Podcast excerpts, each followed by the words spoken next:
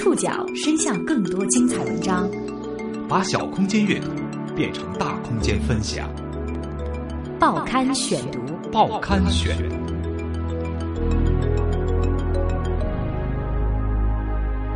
把小空间阅读变成大空间分享，欢迎各位收听今天的报刊选读，我是宋宇。今天为大家选读的文章综合了央视、四川电视台、华西都市报、四川新闻网以及新安晚报的内容，将和大家一起来关注这两天引发大众关注的一起马路暴力事件。成都发生的男司机暴打女司机事件是最近两天的热点。反正就跟打沙包一样的，当时所有的那个旁边人看到都觉得那个像是疯了一样的那种打法。从女司机被打后收获同情，到行车记录仪曝光真相，再到男司机被刑拘后道歉认错，女司机被人肉要追究造谣者的法律责任。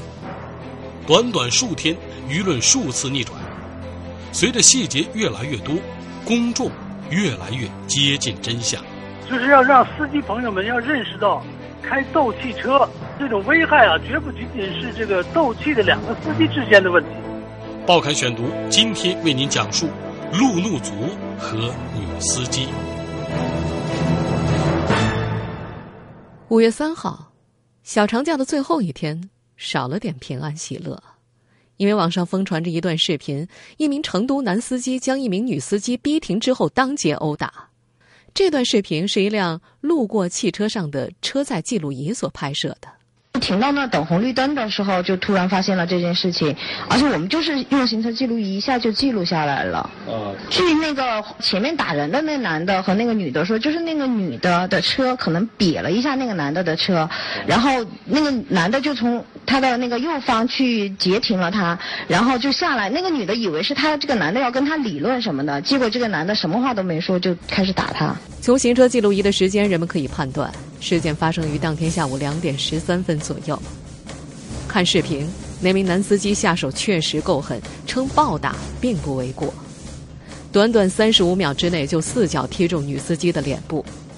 男子在两次试图拉开车门失败之后，从车窗伸手进车门内侧将门打开，用力拖拽，将车内的女司机拖出来摔在地上。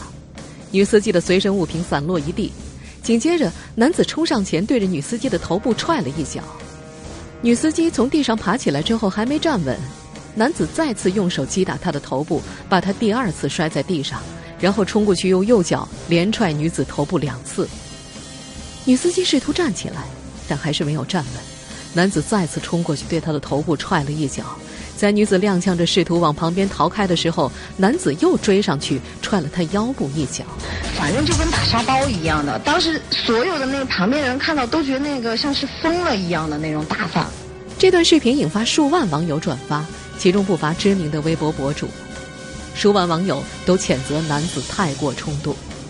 事发之后，围观市民也试图阻碍男司机张某离开，而张某以为周围的市民要打他。从车中拿出螺丝刀，到处挥舞，造成了一名出租车司机的面部和头部两处皮外伤。第二天，在四川新闻网的一篇报道当中，介绍了女司机的伤情。躺在病床上的卢女士面部发肿，颈部、手臂、腿部和脸上都有明显的淤青。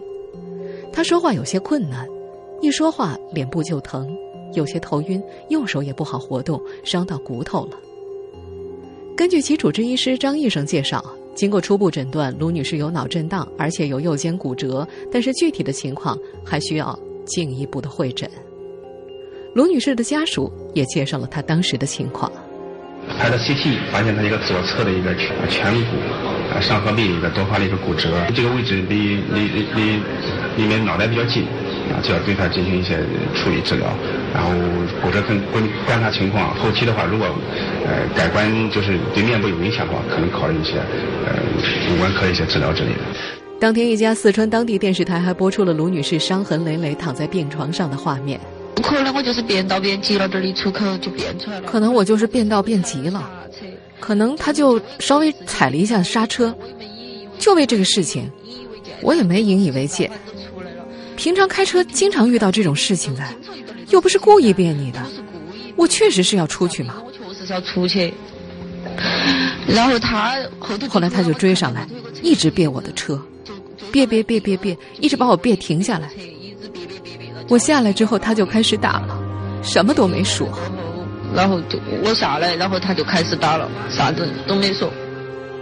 经过诊断，被打的女司机卢某面部多处骨折，轻微脑震荡；打人男子张某则因为涉嫌寻衅滋事，被警方刑事拘留。成都锦江公安分局也在四号凌晨三点半发布情况通报。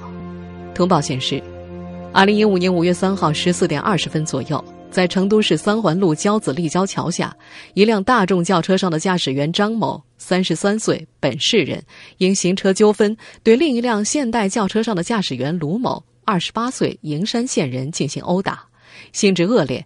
经审查，张某因涉嫌寻衅滋事。锦江公安分局依法对其进行刑事拘留。一时间，舆论愤怒了。当时的媒体标题大多是这样的：因为一点小刮擦，无良司机暴打女司机。后来，这名男子还拿出了一把螺丝刀戳向这个路人。被打的女司机面部多处骨折，全身很多地方软组织挫伤。目前，这个男子已经被刑拘了。男子的行为引发了众多网友的谴责。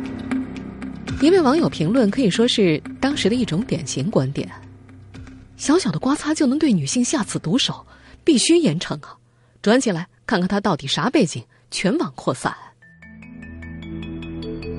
对于发生在街头的这桩打人案，最开始舆情几乎是一边倒，对男司机的批评压倒一片。在众多评论中，这是一个疯狂的路怒族的故事，必须谴责。但数小时之后，舆论峰回路转。报刊选读继续播出：路怒族和女司机。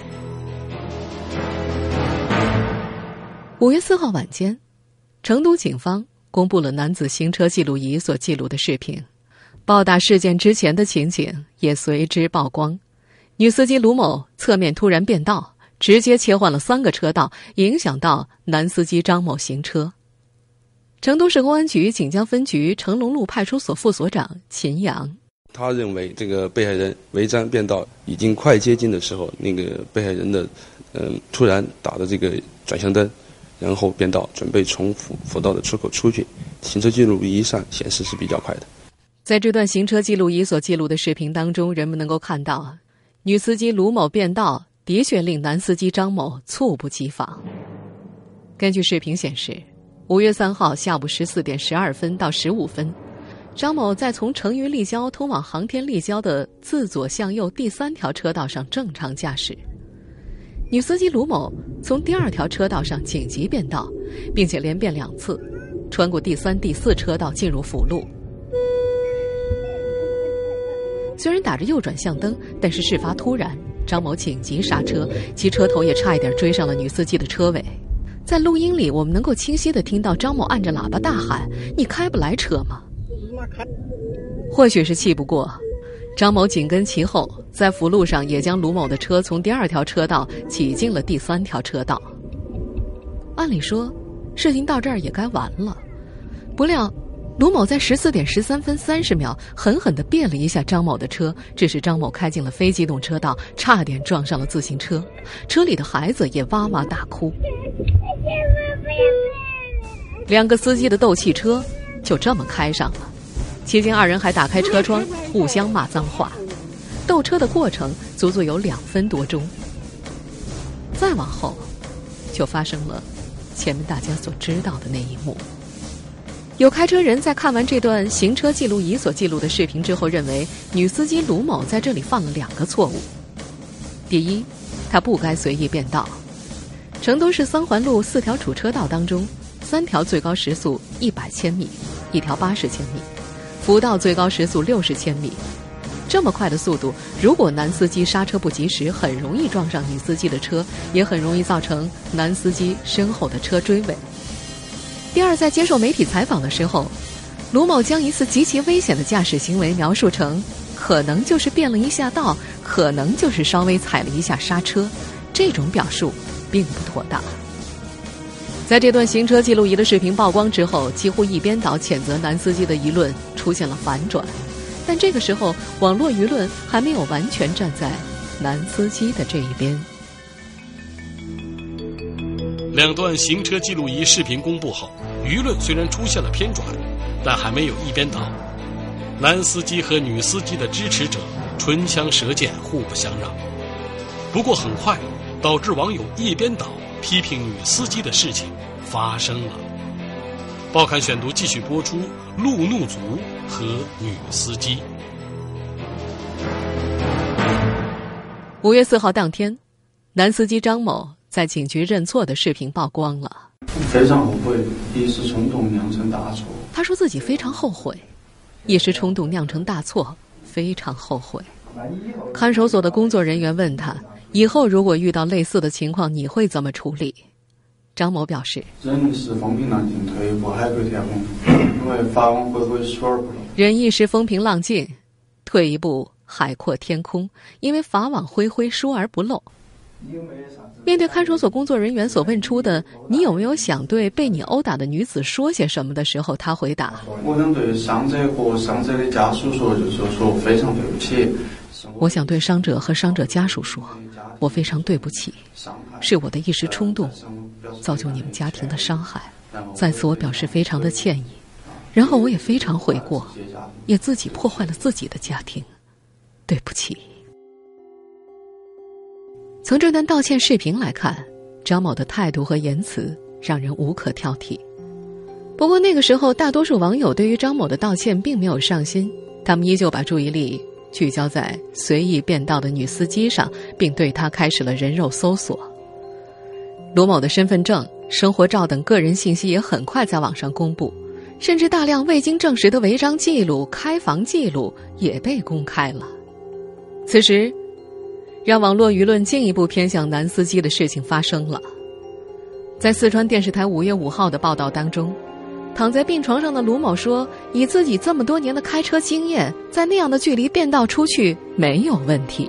在那样的距离，我变道过来出去。”是没问题的，不会导致他说他踩急刹或者怎么样把小孩惊吓，然后出来了我都没有感觉把他别了或怎么样。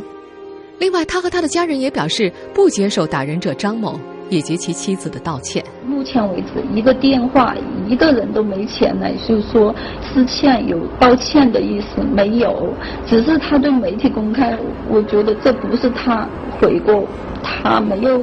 想悔过的一个真实表现。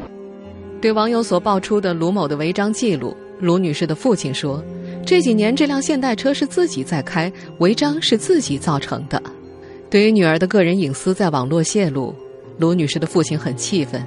他说：“那些不利于女儿的言论对女儿造成了很大的影响，导致病情有所加重。”此外，卢先生称将保留追究法律责任的权利。面对当地电视台的镜头。被打的卢女士痛哭着说：“不相信全国人民都认为她有错。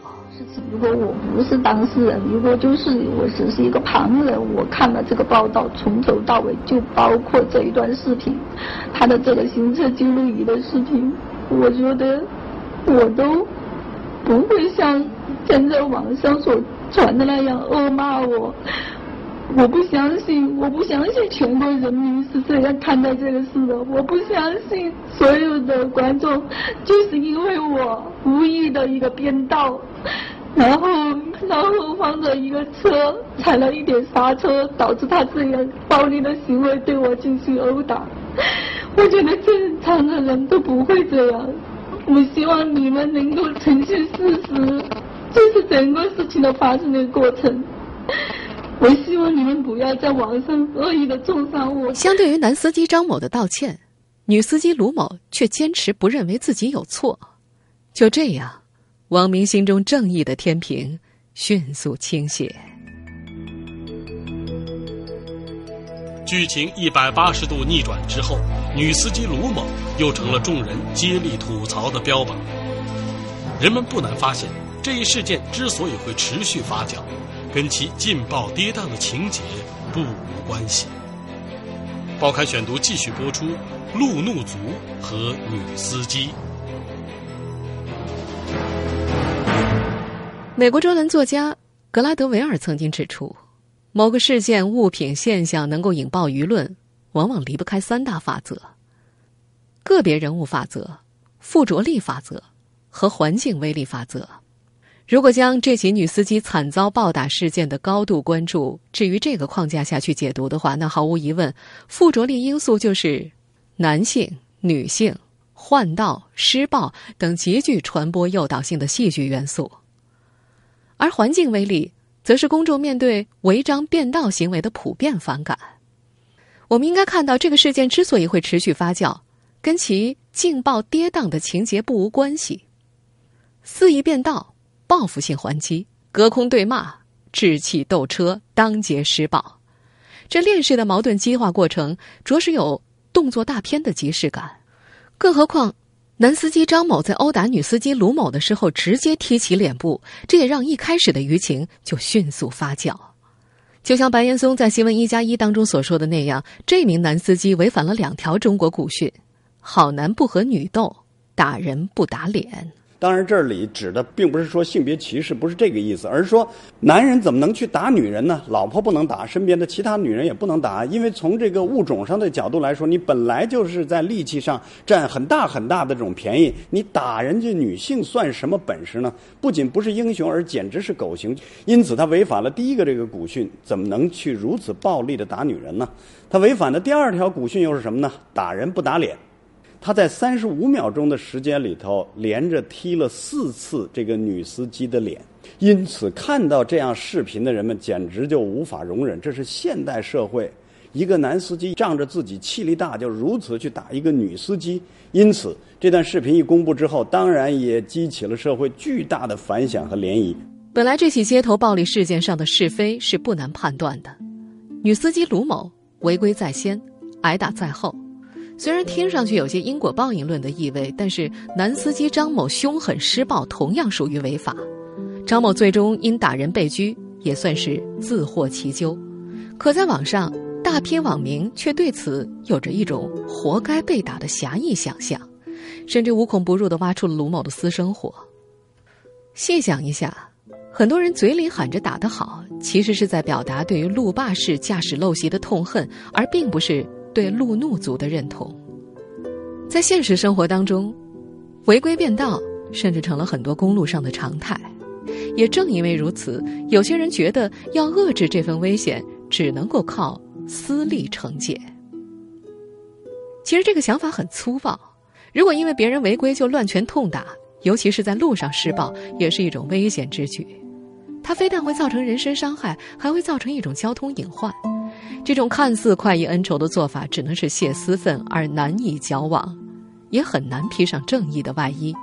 套用一句流行用语，就是“若以暴制乱，以私刑代替公法有用，还用法治干嘛？”他所说的吓住了自己的小孩呢，从情理上来说，可能会引发一些人的情绪上的波动，但是在法律层面，他是站不住脚的，不能够作为他行凶的一种借口，应该通过双方协商，或者是交由交通管理部门进行处理。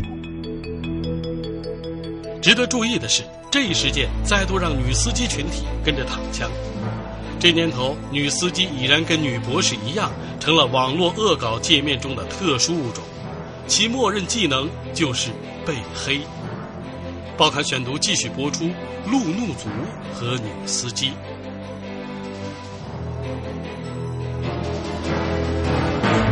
同样因为这起事故的跌宕起伏，微博上那些黑女司机的段子又借机泛起了。比如，我就看到这么一条：今天开车在路上缓慢的走着，一个女司机开车迎面而来，忽然我看见她的雨刮动了起来。这时，我一脚刹住，因为我知道她要转弯了。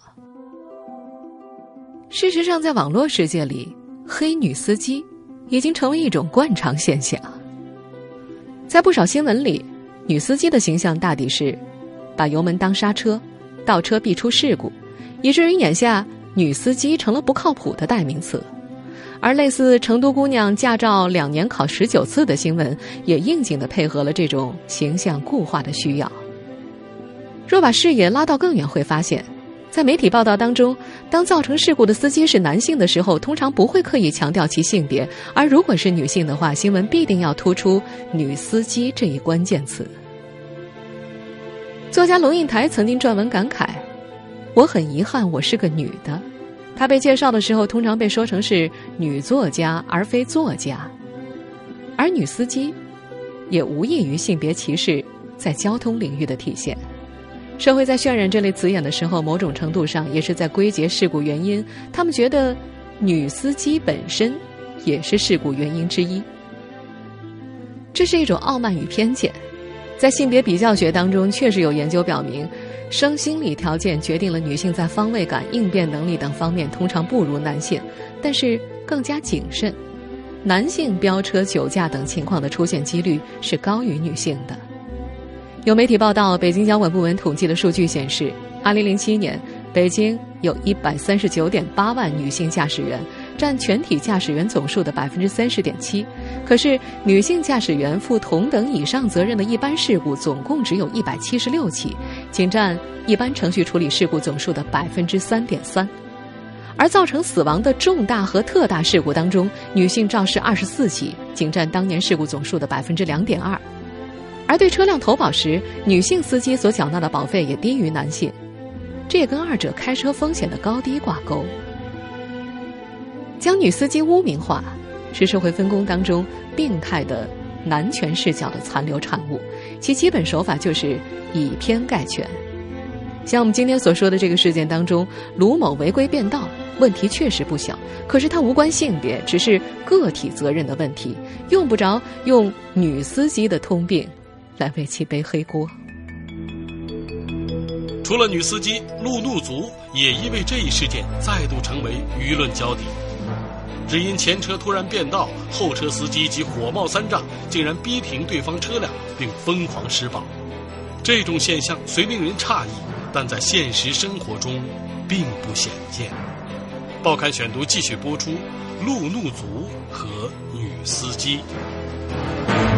回顾这起事件，我们不难发现，男司机张某获得网络声援一个相当重要的原因是，很多人开车都有类似的经历：开车途中被其他车辆违规逼了一下，或者有人随意变道，当然很生气。有些开车人甚至会追上去还以颜色，或者直接破口大骂，抱怨对方不会开车。有这种行为的城市驾车族不在少数，甚至。一些平时性格温和的人开车之后，也像换了一个人一样，变得满口粗话，在驾车的过程当中抱怨个不停。因为开车所发生的争议，我们听的也不少，比如有人向其他司机喷射催泪剂，还有人因为情绪不佳要暴打交警。对于开车时情绪不佳、容易发怒的现象，有个专门的词语叫做“路怒症”，这个词甚至已经被收入了新版的牛津英语大词典了。中科院心理研究所的一份研究报告显示，北上广百分之三十五的司机称自己属于路怒族。还有调查结果显示，路怒族在人群中的比例基本上是随着驾龄的增长而增加的。而在所有司机当中，私家车主路怒族的比例是最高的，公交车司机次之。路怒随着汽车数量的增加而成为一种流行的心理疾病。有报道称，每年大约百分之二十的交通事故都和司机的路怒症有关。这种现象需要引起管理者和整个社会的关注。为什么会产生路怒、开斗气车呢？专家的分析是，驾驶当中面临各种压力，比如交通拥堵、恶劣天气、车辆事故，其他司机的野蛮驾驶行为都是路怒的重要根源。在成都的这起事件当中，双方都成了路怒族，在不冷静的情况之下。开启了斗气车，如何减少路怒族？如何少开斗气车？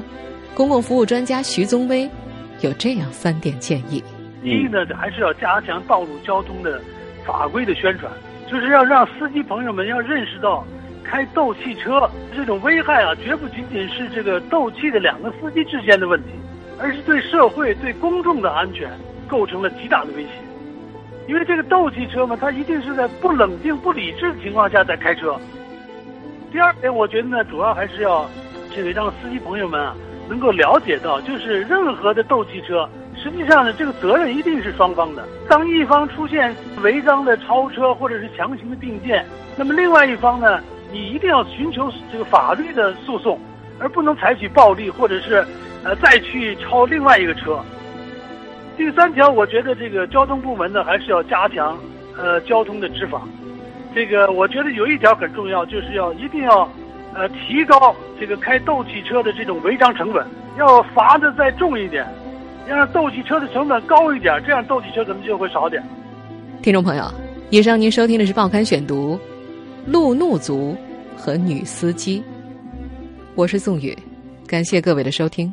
今天节目内容综合央视、四川电视台、华西都市报、四川新闻网以及新安晚报的内容。收听节目复播，您可以关注《报刊选读》的公众微信号，我们的微信号码是《报刊选读》拼音全拼，或者登录喜马拉雅 FM。下次节目时间再见。